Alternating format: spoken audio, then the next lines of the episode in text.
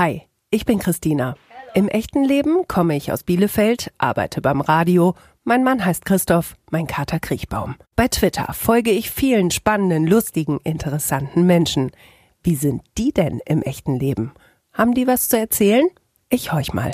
Folge 62. Sissy, Alter. 42. Ich lebe in. Der Nähe von Bremen. Bei Twitter bin ich. Fräulein Sis. Auf einer Skala von 1 bis 10. 10 ist das Beste. Geht's mir gerade? 8. Für eine 10 bräuchte ich. Mehr Wochenende. Twitter ist für mich. Nicht mehr so wichtig wie früher. Wenn ich mutiger wäre, würde ich. Wenn ich mutiger wäre, würde ich manchmal Dinge einfach machen. Danach riecht meine Kindheit. Die Antwort kam total oft und ich glaube, wir hatten alle die gleiche Kindheit, aber frisch gemähtes Gras. Darauf freue ich mich wie irre. Auf meinen Urlaub. Ich habe Angst vor. Auch das weiß ich erst, seitdem ich den Podcast höre. Ähm, Gudrun Pausewang ist schuld. Ich habe Angst vor Krieg. Das ist meine größte Angst. Darauf bin ich nicht gerade stolz. Oh, die Liste ist so lang. Womit fange ich an? Ich glaube, dass ich manchmal sehr, sehr impulsiv bin und sehr schnell Sachen scheiße finde. Davon hätte ich gerne mehr. Geduld. Davon hätte ich gerne weniger. Kram. Dafür habe ich mich zuletzt entschuldigt. Ich entschuldige mich nicht. Ich weiß es nicht. Ich weiß nicht, wofür ich mich zuletzt entschuldigt habe. Vielleicht sollte ich das mal wieder tun. Du bringst mich zur Weißglut, wenn Mit Ungerechtigkeit ähm, und mit so gelebter Dummheit. das hätte ich besser anders gemacht. Ich hätte viele schon eher machen können, aber ich glaube manchmal, dass, dass es so lange gedauert hat, dann doch am Ende gut war. Das würde ich gerne von meinen Eltern wissen. Warum sie sich nicht eher getrennt haben. Diese Superkraft hätte ich gern. Ich würde gerne in der Zeit reisen. Ich möchte gerne 1920 in meiner Familie leben. Das werde ich nie, nie vergessen. Eine Fahrt mit dem Pickup auf der Ladefläche durch Kanada. Über uns der Sternenhimmel, lauter Sternschnuppen und wir haben uns ein Sixpack Canadian geteilt und waren auf dem Weg zum Karaoke. Bestes Schimpfwort ever. Pimmelarsch, Arsch. Auch wenn ich jetzt erst weiß, dass das ein Till Schweiger-Wort ist. Sissy, herzlich willkommen zu deiner ganz eigenen Folge in Echt jetzt. Vielen Dank. Wir hatten uns verabredet ja eigentlich schon im März. Dann kam Corona, wir konnten uns nicht treffen. Vier Monate später sitzen wir jetzt nun mit Abstand hier bei dir auf dem Sofa. Wie geht's dir? Eigentlich wirklich gut. Ich hätte dich natürlich auch gerne im März getroffen, aber jetzt ist der Schwimmteich auf Temperatur. Ich habe erste Früchte im Garten. Eigentlich ist es jetzt ein viel besserer Termin. Wir sind ja auch über die Zeit, das muss man vielleicht zur Einordnung sagen, in Kontakt geblieben. Wir haben uns ab und zu geschrieben ähm, und auch viele Parallelen entdeckt. Ähm, du hast im Fragebogen gesagt, Twitter ist für dich gar nicht mehr so wichtig. Trotzdem entstehen da ja solche Kontakte auch durch. Was macht das mit dir? Das ist nach wie vor der Grund, warum ich so gerne da bin. Also die Kontakte, die ich im Laufe der Jahre äh, da gewonnen habe, aber eben dann auch so neue Kontakte, die entstehen aus Zufällen raus. Also ich glaube, jeder, der länger als ein Jahr da ist, der hat irgendwann seine Timeline zusammen und dann ist man auch gar nicht mehr so offen für Neues. Und äh, du bist mir durch einen Zufall quasi in die Timeline gespült worden. Und dann habe ich mich da länger mit beschäftigt und dachte, ha, die macht nicht nur einen witzigen Podcast, die hat auch echt gute Tweets. Und da, ja, finde ich tatsächlich. Und äh, das ist dann das, was noch immer schön ist und überraschend auch manchmal. Es ist schon auch ein bisschen schräg, jetzt hier zu sitzen, weil vieles von dem, was ich jetzt hier sehe, unter anderem den Tannenblick zum Beispiel, kenne ich schon von Twitter. Du bist da ja sehr offen erstmal, ne? Weil so die Art zu leben präsentierst du schon auch ein bisschen bei Twitter. Ja, äh, ich habe auch sonst ja nicht so viel. Also es gibt, ich glaube, jeder hat irgendwie so seine Nische. Und ähm, ich bin da weder ein Aktivist, noch bin ich irgendwie ein Emo-Account. Und äh, irgendwann habe ich gedacht, ich bin halt einfach so, wie ich bin. Und das, was ich habe hier um mich herum, das möchte ich dann auch nicht verstecken oder so. Also sicherlich, ich möchte nicht, dass jemand weiß, wo genau ich wohne oder wer genau ich bin oder so. Aber hier gibt es ja sonst auch nicht so viel. also der Tannenblick ist ja das Spannendste, was hier so ist. Ne? Und warum soll man den nicht zeigen? Als ich eben hergefahren bin, ähm, es ist unglaublich viel Landschaft und so schöne Landschaft. Ich meine, ich kenne das ja nun, ich lebe ja auch auf dem Land, würde aber gerne mit deiner Landschaft tauschen. Brauchst du diese, auch diese, diese, diese Bodenständigkeit der Landschaft, des Landlebens? Wie, wie ist das? Was tickt da in dir? Ich bin ja so ein Dorfmädchen. Ich komme vom Bauernhof und ähm, ich habe in Göttingen direkt in der Innenstadt studiert, also gewohnt. Das heißt, ich habe in der Fußgängerzone gewohnt, äh, der Weihnachtsmarkt war in Laufweite, das war schön, wenn es geregnet hat, Glühwein mit nach Hause. Ähm, aber im Innern brauche ich den Platz. Also ich habe zu Hause keine Nachbarn, also zu Hause ist tatsächlich immer noch bei meiner Mutter. Sorry. Ähm, und äh, da gibt es keine Nachbarn und ich brauche den Platz um mich herum. Und das ist einfach in der Stadt nicht möglich. Was passiert, wenn du keinen Platz hast? Dann kriege ich echt Klemmung. Also das ist auch der Grund, warum ich nicht gerne in die Berge fahre. Mir fehlt da die Weite und der Platz und ähm, da kann ich nie atmen. Und wenn die Nachbarn dir das Salz reichen können durch ihr Küchenfenster, wenn du in deiner Küche sitzt, dann ist mir das zu nah. Ich glaube, ich mag generell nicht gerne Menschen nah. Es gibt ja so Menschen, die diesen, diesen Abstand, diesen natürlichen Abstand immer wieder übertreten. Ähm, hast du dann auch sofort so ein, so ein Rückzugsgefühl oder was, was passiert dann? Wirst du da richtig auch sauer? Nee, ich gehe dann. Mhm. Also das ist, ja, auch so auf Gesellschaften, auf Partys oder so. Ich brauche meinen mein Tanzbereich. Ja. Und ähm, es gibt ja so Leute, die beim Reden dann immer näher kommen und immer näher kommen. Und ich gehe dann immer weiter zurück und immer weiter zurück. Und auch hier ist es so, ich habe total gerne Gäste, ich lade super gerne Leute ein, aber also auch nicht immer. Ne? Also ich freue mich dann, wenn die wieder weg sind. Ich freue mich total, wenn die da sind, aber ich freue mich, wenn die wieder weg sind und ich auf meiner Terrasse sitze und sonst niemand da ist. Du kannst gut allein sein, ne? Ich finde Alleinsein total toll. Ja. ja. Das habe ich mir gedacht. Ähm, wobei, wenn man dich bei Twitter liest, also allein sein kannst du gut, aber es muss auch immer bisschen Halligalli sein, ne? Ja, äh, manche meinen, ich hätte einen Schaden. Och, vielleicht, vielleicht ist es auch eine Form von psychischer Störung, ich weiß es nicht, aber ich bin nicht besonders gut darin, nichts zu machen. Mhm. Also ich bin gerne alleine, ich kann mich dann aber auch den ganzen Tag beschäftigen. Meine große Stärke ist es nicht, äh, den ganzen Tag auf dem Sofa zu sitzen und ein Buch zu lesen, da fehlt mir auch tatsächlich mittlerweile die Aufmerksamkeit. Mhm. Also ich merke das, dass vielleicht je älter ich werde oder aber auch je mehr ich kurzweilige Medien konsumiere oder so, dass ich muss mich im Urlaub sehr darauf einlassen, ein Buch dann auch zu lesen. Ja. Aber es gibt Bücher, die fesseln mich ab Seite 1 und dann lese ich die auch durch, aber es gibt dann Bücher, wo ich denke, oh nee, also nur um das Buch zu lesen, das, da ist mir die Zeit jetzt zu schade, ich mache was ja. Sinnvolleres. Also du hast ja auch immer unglaubliche To-Do-Listen, ne? Gerade so am Wochenende, während ich dann den ganzen Tag in der Hängematte liege und nach oben gucke in den Himmel, da ist bei dir richtig zack, zack, zack, zack, zack abarbeiten. Ja, ich würde das auch viel lieber in der Woche machen, aber irgendwie ja. bin ich dann tatsächlich kaputt, wenn ich nach Hause komme und ähm, ich mag es halt gerne, wenn alles fertig ist. Mhm. Also es gibt ja Leute, die können sich im größten Chaos total entspannen und bei mir ist es selbst, wenn ich krank bin, räume ich erst auf und dann lege ich mich zum Sterben aufs Sofa. Ja. Ne? Also ich möchte nicht in einem unordentlichen äh, Zuhause dann sein.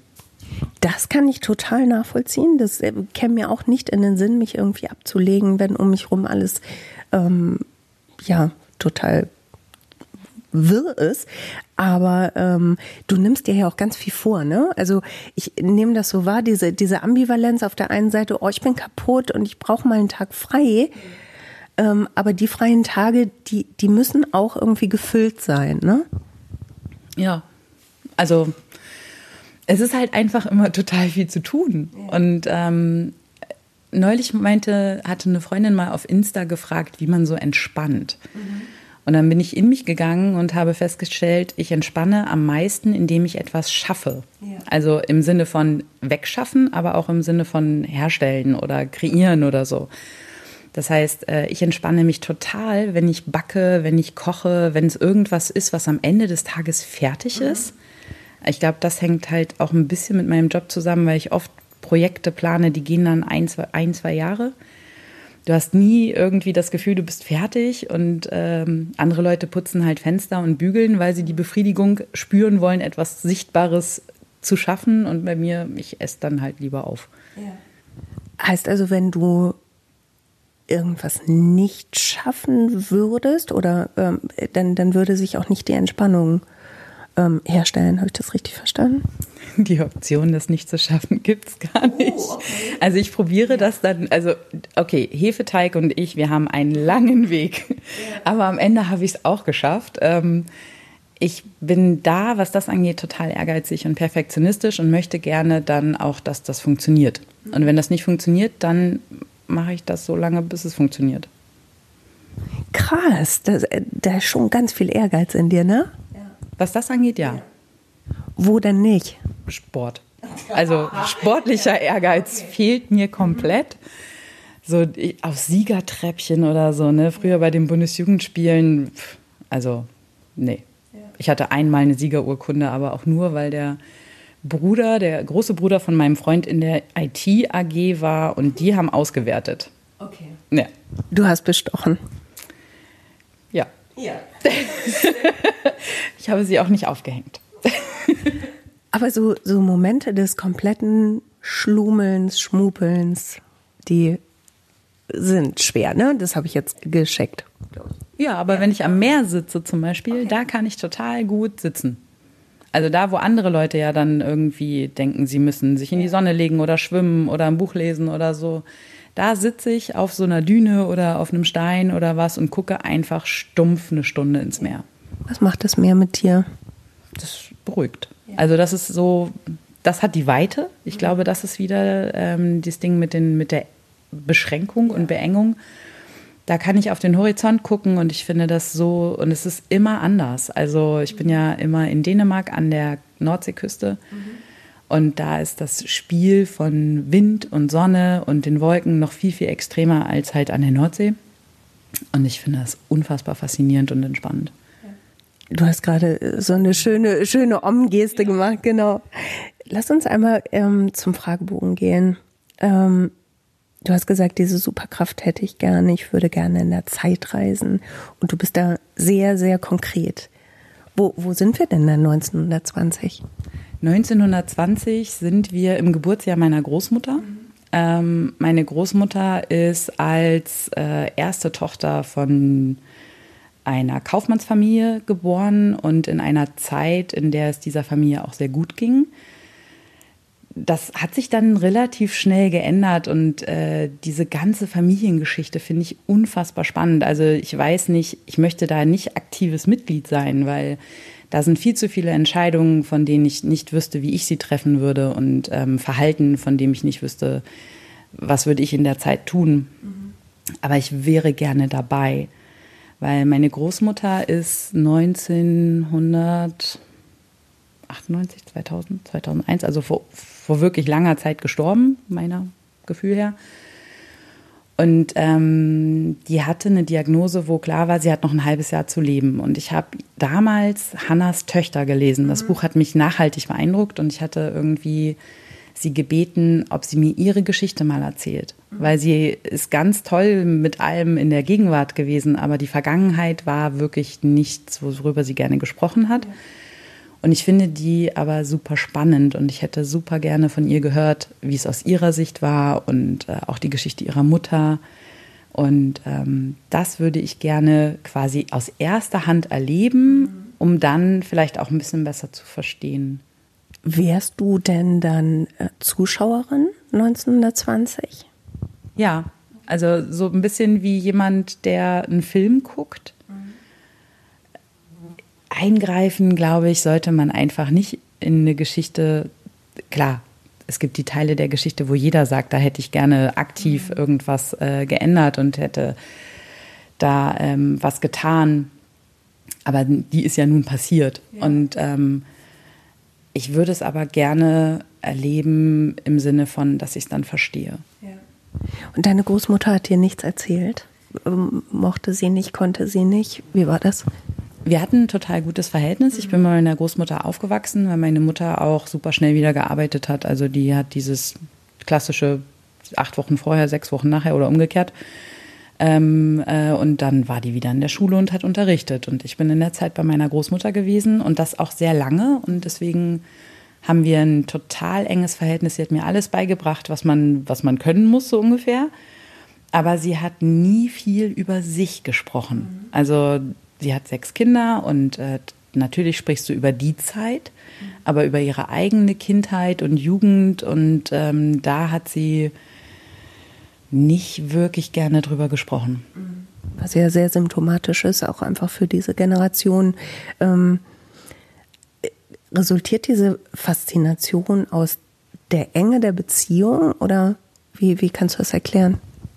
Auch, aber vor allem, weil zum Beispiel das Herrenhaus, was damals gebaut wurde, 1920, 25, irgendwann wurde das gebaut, da steht halt noch da, wo ich bin, äh, wo ich herkomme. Und ähm, das ist so, wo ich denke, ja, ich weiß, was da heute drin ist. Und ähm, ich weiß aber nicht, wie es damals ausgesehen hat. Es gibt Schwarz-Weiß-Fotos und das muss ein super dekadentes Teil gewesen sein. Also meine Urgroßmutter ist ein ganz einfaches Mädchen gewesen. Mhm die sich einen äh, reichen Mann geangelt hat. Also das Konzept besteht ja nun schon länger. Und ähm, dann aber halt derbe auf die Kacke gehauen hat. Mhm. Also dafür, dass sie eigentlich sehr, sehr schlicht war, hat sie dann versucht, das zu kompensieren. Also ich glaube, sie war so ein bisschen die Carmen Geißen der äh, 1920er. Entschuldigung, Frau Geißen, das ja. ist nicht persönlich mhm. gemeint. Aber also so ein bisschen drüber. Ja. Ne, so mit gestärkten Schürzen bei den Hausmädchen und immer eine Kutsche vor der Tür, damit man dann auch in die nächste Stadt fahren konnte, wenn man wollte. Und völlig unnötig, ähm, weil in der nächsten Stadt war auch nichts. Also es war jetzt nicht die nächste Stadt Berlin oder so, ne? Und ähm, das finde ich halt irgendwie, da ist so viel Geschichte in diesem Haus, aber dadurch, dass es halt äh, 1936 dann auch verkauft wurde, äh, keine Ahnung, ne? Ganz viel was, was halt so verborgen ist. Wie stellst du dir deine Großmutter denn vor in diesem Konstrukt? Ich glaube, sie war ein total unglückliches Kind. Ja. Ähm, ja, also sie hat ihren Vater sehr geliebt, der ist aber 1936 verstorben. Und dann äh, hat ihre Mutter sehr seltsame Dinge getan und sich mit Männern, Männern eingelassen, die auch politisch jetzt nicht so waren, dass man sagt, yay. Okay. Und aus der Folge heraus ist dann halt irgendwie, ist sie relativ schnell ausgezogen und äh, weggegangen und hat ein sehr, sehr schlechtes Verhältnis zu ihrer Mutter zum Beispiel gehabt. Mhm. Hast du ein gutes Verhältnis zu deiner Mutter? Ja. ja. oh, da strahlst du. Oh. Ja. Ich habe ein, ich glaube, wirklich sehr gutes Verhältnis zu meiner Mutter. Und ähm, meine Mutter hatte aber wiederum auch kein gutes Verhältnis zu ihrer Mutter. Also die war eine tolle Großmutter, das ist ja auch oft so, aber ich glaube damals eben auch mit sechs Kindern, die von 1945 bis 1955 oder so geboren sind, ähm, äh, da hast du gar keine Zeit, äh, eine besonders liebevolle Mutter zu sein. Ne? Und ähm, die, meine Mutter war mehr ein, ein Vaterkind. Also die hat ein sehr enges Verhältnis zu meinem Großvater gehabt. Ja. Das ist mein Großvater. Oh, da hast du ein großes, großes mein, Bild. Ein großes Bild, genau, von meinem Großvater. Wie war denn dein Großvater? Ein äh, eindrucksvoller Mann, also sehr groß. Im Alter dann nicht mehr so groß, wie das so mhm. ist. Ähm, er hatte aber im Krieg die beiden Unterschenkel verloren und hatte deswegen Prothesen. Und als er dann älter wurde, hat er sich äh, beim Prothesenmacher dann die wieder so lang machen lassen, die Unterschenkel, dass er wieder so groß ist wie früher. Mit dem Erfolg, dass er aber nicht mehr laufen konnte, weil natürlich sein Schwerpunkt ein ganz anderer war. Aber also ein bisschen eitel.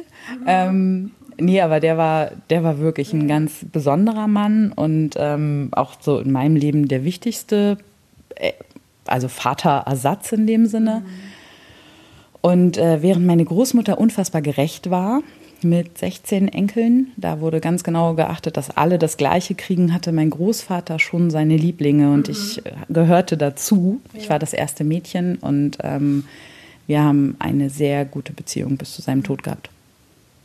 Jetzt gerade, wo du erzählt hast, kommt mir ein, ein Tweet von dir in den Kopf. Ähm, korrigiere mich, wenn ich es jetzt falsch aufgeschnappt habe, aber ich glaube, da ging es auch darum, dass ganz viel von dir oder von deiner Großmutter in dir steckt. Das, ihr werdet verglichen. Kann das sein? Habe ich das richtig im Kopf? Ja, aber da glaube ich eher optisch. Optisch, okay. Ich sehe das nach wie vor nicht so. Ähm, ich finde, ich sehe meiner Mutter sehr ähnlich, wobei sie halt genetisch bedingt äh, sehr schmal ist. Auch da haben wir uns ja schon mal verglichen. Ne? Also ich habe auch so eine kleine zierliche Mutter. Ich komme mehr nach meinem Vater. Ja, genau. Und ähm, ich habe auch leider nicht die Hände von meiner Großmutter. Die hatte auch sehr schöne, zierliche Hände und so, wie so eine feine Dame. Und ich sehe halt immer aus wie so ein Bauer. Und ähm, nee, also ich glaube, dass wir uns vom Gesicht her ähnlich sehen, weil es tatsächlich so ist, dass mich Leute fragen, ob ich ihre Enkeltochter bin. Also Leute, die ich nicht kenne. Und man sieht einfach, zu welcher Familie ich gehöre. Nun ist meine Familie auch recht groß und äh, in dem Dorf, wo ich wohne, kennt sowieso jeder meine Familie. Und hier jetzt Gott sei Dank nicht so, äh, wo ich wohne. Ähm, aber ich wurde in Brüssel angesprochen von einer Frau im Chor der Deutschen Ökumenischen Gemeinde Brüssel, wo ich herkomme. Und da meinte ich, naja, so Hannover. Und dann hat sie immer genauer nachgefragt, bis ich ihr irgendwann meinen Geburtsort quasi genannt habe. Und dann meint sie, ja, ich weiß, ich bin deine Tante. Nicht wahr. Und dann war das eine Cousine oder so von meiner Großmutter. Und sie meinte, ich sehe meiner Großmutter so ähnlich und deswegen musste sie fragen, wo ich herkomme. Wie krass ist das denn? Was war das für ein Gefühl? Das war ein bisschen lustig, weil ich war in ihren Sohn total verliebt, als ich 14 war. Aus dem einfachen Grund, dass er sehr, sehr lustig war. Und damals äh, war ich so ein bisschen Punk und wir hatten ein Familientreffen und die waren halt überhaupt gar nicht Punk, sondern so eine Etepetete-Familie. Und ähm, Während seine Schwester im Faltenröckchen, Caro mit Samtschleife im Haar war, hatte ich gerade die Phase, wo ich zerschossene 501 Martens und abgeschnittene Pullis hatte. Und ich glaube, ich habe bei ihr dann damals einen äh, bleibenden Eindruck hinterlassen, weil sie dachte, wie kann sowas Teil unserer Familie sein? Und da äh, dachte ich nur so, du bist es, hi. hi. Aber wir haben uns dann äh, im Laufe der Chorproben äh, doch recht gut unterhalten. Mhm. Aber es ist halt entfernt verwandt, also wir haben jetzt keinen Kontakt. Ja. Aber es war für den Moment sehr witzig. Also eine große Familie mit wichtigen Elementen und trotzdem hast du gerade gesagt, hier ist es nicht so. Hier ist Gott sei Dank nicht so viel Familie. Ja, es ist auch nicht immer einfach, ne? Mhm. Also, wenn man, egal wo man hinkommt, heißt es immer, ah, du bist die Tochter von. Also, meine Mutter ist Lehrerin und, oder war Lehrerin. Das heißt, jeder im Umkreis von sieben Dörfern war mal Schüler meiner Mutter. Ja.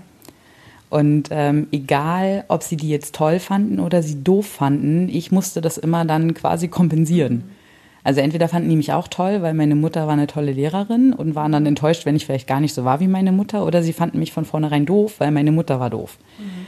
Ne? Und wenn ich nicht die Tochter von war, war ich die Nichte von oder die Enkelin von und ich fand das sehr schwierig, mhm. äh, mit, diesem, mit dieser Bürde ja. überall erstmal mit Vorurteilen, glaube ich, mhm. empfangen zu werden und so völlig frei von dem ich eigentlich bin. Mhm. Ja, und hier kennt mich ja keiner. Ja.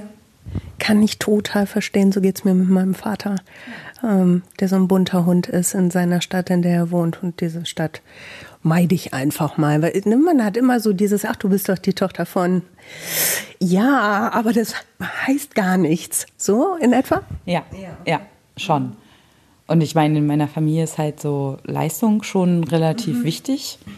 Und dann war es auch immer so, ah ja, aber wie kann das denn sein? Äh, so, ne, sitzen geblieben und kein äh, super Abi und nicht ein tolles Studium und dann so, hm, ja, ist aber jetzt doch ganz anders. So, kann das, nimm dir doch mal ein Beispiel an. Das ist auch nicht schön. Ja, aber also im Großen und Ganzen habe ich dann auch mit dem Abstand gemerkt, dass meine Familie mein, mein Anker ist. Also das ist tatsächlich so, weswegen ich auch immer noch sage, zu Hause ist da, wo meine Mutter lebt. Ne? Das ist der Ort, in dem ich groß geworden bin, das ist unser Hof. Und Familie ist echt wichtig für mich. Also meine Familie ist super wichtig für mich dieser Leistungsgedanke in deiner Familie, ähm, was hat er mit dir gemacht, als du 14, 15 warst? Du hast gerade schon gesagt, ne, du warst als Punk unterwegs, oder? Ich dachte, ich wäre Punk. Ja, okay. ja, also ja. in meiner Stadt wenn man sich dann mit Directions einmal die Haare blau gefärbt hat, dann war man natürlich Punk. Heute würde man sagen, ja. Ähm, ich hatte, also A ist mein Vater ausgezogen, als ich 14 war und ähm, ich hatte dann so dieses typische rebellische, ihr könnt mich alle und äh, mir hat niemand was zu sagen. Zum, zur Freude meiner Mutter nur ein Jahr, also es hat nicht besonders lange gedauert. Ähm, aber ich war immer faul. Also ich weiß nicht, ob das eine Kontra, weil ich bin nicht dumm, aber ich hatte halt nie Lust zu lernen. Ähm, noch dazu mit einer Cousine, die gleich alt ist, die sehr gerne gelernt hat. Und dann war es immer so, ja, so gut kann ich eh nicht werden, dann brauche ich mich auch nicht weiter anstrengen. Ne? Also da hat mir schon dieser Ehrgeiz gefehlt, mich mit anderen zu messen. Also ich wollte nie die Beste sein, auch nicht innerhalb der Familie. Und irgendwann, ja, hat sich das auch verwachsen. Also jetzt hat da jeder irgendwie so seine Stärken und die einen sind halt in ihrem Ding erfolgreich und die anderen sind gute Menschen und die dritten sind glücklich. Also das ist schon okay so. Ich frage auch deshalb, weil der Leistungsgedanke und der Ehrgeiz jetzt ja schon ausgeprägt ist. Ne? Ja, aber auch nur, wenn ich mich nicht anstrengen muss. Ah, okay. Also ich mache total gerne Sachen gut, mhm. von denen ich weiß, dass ich sie gut kann und die mir zufallen. Aber dass ich mich jetzt da in was verbeiße im Sinne von, eigentlich interessiert es mich nicht, aber ich muss da jetzt Leistung bringen, das fällt mir schwer. Mhm. Also es gibt Sachen auf der Arbeit, die ich, wenn es geht, delegiere, wenn es nicht geht, sehr lange vor mir herschiebe. Mhm. Dann irgendwann natürlich fertig mache, weil es gehört zu meinem Job, sie fertig zu machen. Aber das, was mir zufällt, das geht schnell. Ja. Und Backen und Kochen ist halt was, was mir Spaß macht. Ne? Da muss ich mich nicht für anstrengen. Ich muss dich gerade so angucken, weil du, du hast so ein Strahlen in den Augen gehabt, als du eben von, auch von deiner Familie erzählt hast. Bist du glücklich? Ja. Ja. Uneingeschränkt. Tatsächlich. Uneingeschränkt? Ja. Also ich bin das lange nicht gewesen und ähm, muss sagen, dass auch das vielleicht eine Folge des Alters ist oder so. Aber äh, mittlerweile bin ich total glücklich. Also früher wollte ich immer irgendwas, was ich nicht hatte. Und äh, jetzt denke ich, es hat alles seinen Sinn.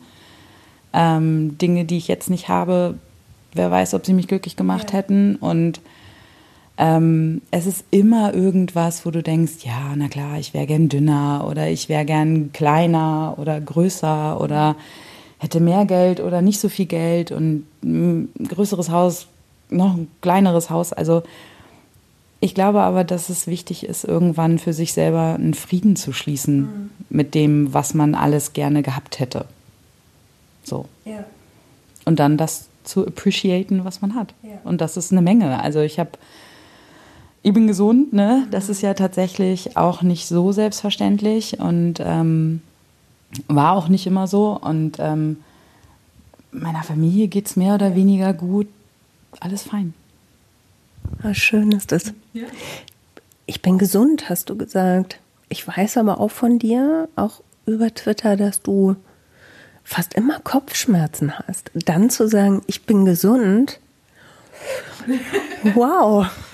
Ja, äh, ich glaube, dass, dass diese ganzen Intoleranzen-Geschichten und ähm, was da so mit einhergeht, das ist aber so ein, so ein Grundrauschen. Ich glaube, irgendjemand hatte das schon mal bei dir auch gesagt. Oder ich habe es irgendwo anders gelesen. Es ist halt so ein Grundrauschen, das ist immer da, aber das ist nichts, was mich in, in Traurigkeit versetzen mhm. würde oder so. Ähm, neulich meinte äh, mal jemand, ja, ich habe voll Kopfschmerzen und ich dachte nur so, ja, dann ist doch nicht schlimm, nimmst du eine Tablette so, ne? Und dann war das aber total schlimm, diese Kopfschmerzen. Ich dachte, okay, ja, für Menschen, die das sonst nicht haben, ist das bestimmt schlimm. Für mich ist Kopfschmerzen halt immer da. Und wenn ich dann mal einen schlimmen Migräneanfall habe, dann denke ich, oh ja, das ist jetzt nicht so schön. Ähm, aber ich kann es nie ändern. Sie sind immer da? Du hast immer Kopfschmerzen? Ich habe immer irgendwas. Mhm. Also ich habe immer einen Grundschmerz in mir. Kopfschmerzen, Beinschmerzen, es ist total egal. Mhm. Ähm, aber das ist halt so. Also das ist wie Sommersprossen, die habe ich halt auch immer. Krass. Was für eine Einstellung. Also wenn ich was habe und ich in meinem, meinem hohen Alter habe ich natürlich auch ständig irgendwas, ähm, dann tue ich mir dann auch manchmal ein bisschen leid. Ähm, das liegt nicht dann in dir. Du, du akzeptierst, ne? Nee. Also Leid tun, finde ich, also ich tue mir selten leid. Mhm. Es gab Phasen in meinem Leben, da tat ich mir schon leid, aber. Was waren das für Phasen? Ach, das, da ging es halt um, um Dinge, die ich haben wollte, die ich nicht gekriegt habe. Und dann habe ich nur gedacht, wie kann das sein? Und aber ich habe mich nie zum Beispiel gefragt, warum passiert das ausgerechnet mir? Das habe ich auch nicht, ja. nie gehabt. Mhm. Es war auch nicht, also was Dinge, die du selber nicht beeinflussen kannst. Mhm. Und das ist bei jetzt bei dieser Histamingeschichte zum Beispiel oder so.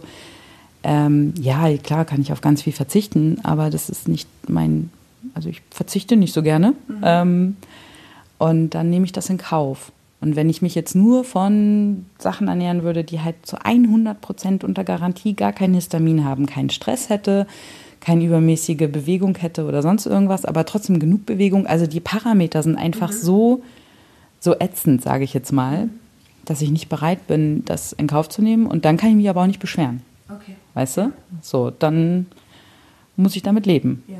Du akzeptierst und sagst, dann ist das halt ja. so. Mhm. Ja. ja. Das mache ich sowieso oft. Ja? Ja. Ich hadere nicht. Mhm. Ich finde, es auch. Ja. gibt so Leute, die bauen sich dann ein Haus aus mhm. ihrem Unglück mhm. und ziehen da ein und machen sich so richtig gemütlich. Und ich mhm. denke immer, ist vielleicht auch mega naiv oder so, ne? Aber ich will mich nicht mehr über Dinge ärgern, die ich nicht beeinflussen kann. Ich mhm. will nicht den ganzen Tag mir leid tun und, und auch so Sachen hinterher trauern oder was nicht ist, das ist halt nicht. Und wenn es nicht in meiner Macht steht, das zu erreichen, dann finde ich es halt unsinnig, sich dann da so drauf zu fokussieren. Ja. Vielleicht hängt das aber auch ein bisschen damit zusammen. Du hast im Fragebogen ja auch gesagt, dass du sehr impulsiv bist. Das äh, kenne ich auch von mir, dass ich so äh, dann manchmal Entscheidungen treffe, die vielleicht verrückt sind, aber wo ich genau weiß, ja, das ist es jetzt, das muss jetzt sein. Ähm, da bleibt gar kein Platz zum Hadern, ist das so? Nee, eigentlich nicht. Also ich, ich weiß manchmal, schon bevor ich die Dinge mache, dass ich sie mache und dass es dumm ist. Mhm. Ähm, machst du aber trotzdem. Ja, okay. Und ähm, mit dem Impulsiv ist es, also ich glaube, ich bin ganz lange total gechillt. Mhm. Und wenn es mich dann aber echt abfuckt, dann ist das wie so ein Gewitter, das zieht auf und dann bin ich auch echt scheiße. Also dann bin ich auch nicht nett. Ähm, dann kommen da so ein paar sehr sarkastische Sprüche und es poltert und dann ist aber auch wieder gut. Mhm. So, das hätte ich, manchmal wäre ich gerne diplomatischer, aber ist dann schon so oft, dass ich Leute frage, ob sie nur alle Latten am Zaun haben. Mhm. Aber vorher muss man dich erst richtig ärgern, ne? bevor das so passiert. Ja. Also da, da kommt dann, glaube ich, das norddeutsche Fleckma oder so. Ähm, ich bin relativ lange entspannt. Aber wenn es knallt, dann knallt Ja. Oder halt, ne, wie auch im Fragebogen, wenn es dann so ungerecht wird. Ja. Das finde ich auch total. Du hast im Fragebogen auch gesagt, was dich total zur Weißglut bringt, ist gelebte Dummheit. Heißt also, dass sich darauf ausruhen ist, nicht besser zu wissen oder wie? Nee, so dieses, ähm, wenn dann so, so Oberschlaumis kommen mit ihrem Bildzeitungswissen. Ne? Also wenn die genau, wo du genau weißt, die haben sich damit null beschäftigt, die plappern einfach nur hinterher, was irgendjemand in irgendeiner Facebook-Gruppe behauptet hat, mhm. Verifizieren keine Fakten und bauen darauf aber ihre gesamte Argumentation auf. Mhm. Da drehe ich durch. Also da diskutiere ich auch so lange und belege das mit Fakten, bis sie am Ende gehen. Ich habe sie null überzeugt wahrscheinlich, aber ich kann das dann nicht stehen lassen. Dann ist Twitter auch manchmal kein ganz leichter Ort. Hm? Auf Twitter mache ich das nicht. Also das ist mir meine Energie nicht wert. Das ist auch so, ich streite mich da nicht. Ich habe da keine Lust zu. Ich möchte da niemanden missionieren. Ich möchte da mich auch, ich beziehe selten Stellung weil es mir das nicht wert ist. Also das sind Menschen, die ich nicht kenne, die mich nicht kennen und ähm, wo man bei der Hälfte nicht mal weiß, ob es ein Hund, eine Katze, eine Schnecke oder irgendein programmierter Bot ist. Ja. Und das, nö, ja. habe ich keinen Bock mehr zu. Aber manchmal werden aus diesen Accounts dann ja auch echte Begegnungen, ähm, auch bei dir, ne? Also du hast auch Begegnungen im echten Leben mit Twitter-Menschen.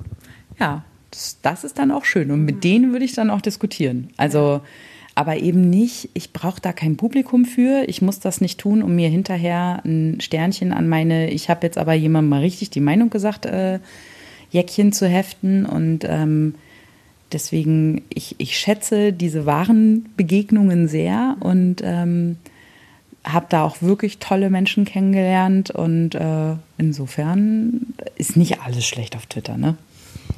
Sowas von gar nicht. Äh, für mich ist es sehr wichtig tatsächlich und die, die Begegnungen sind schon, äh, schon auch oft beeindruckend, muss ich sagen. Geht ja das auch so? Ja, also ich habe auch auf die absurdesten Weisen da Menschen kennengelernt. Mhm. Wieso absurd?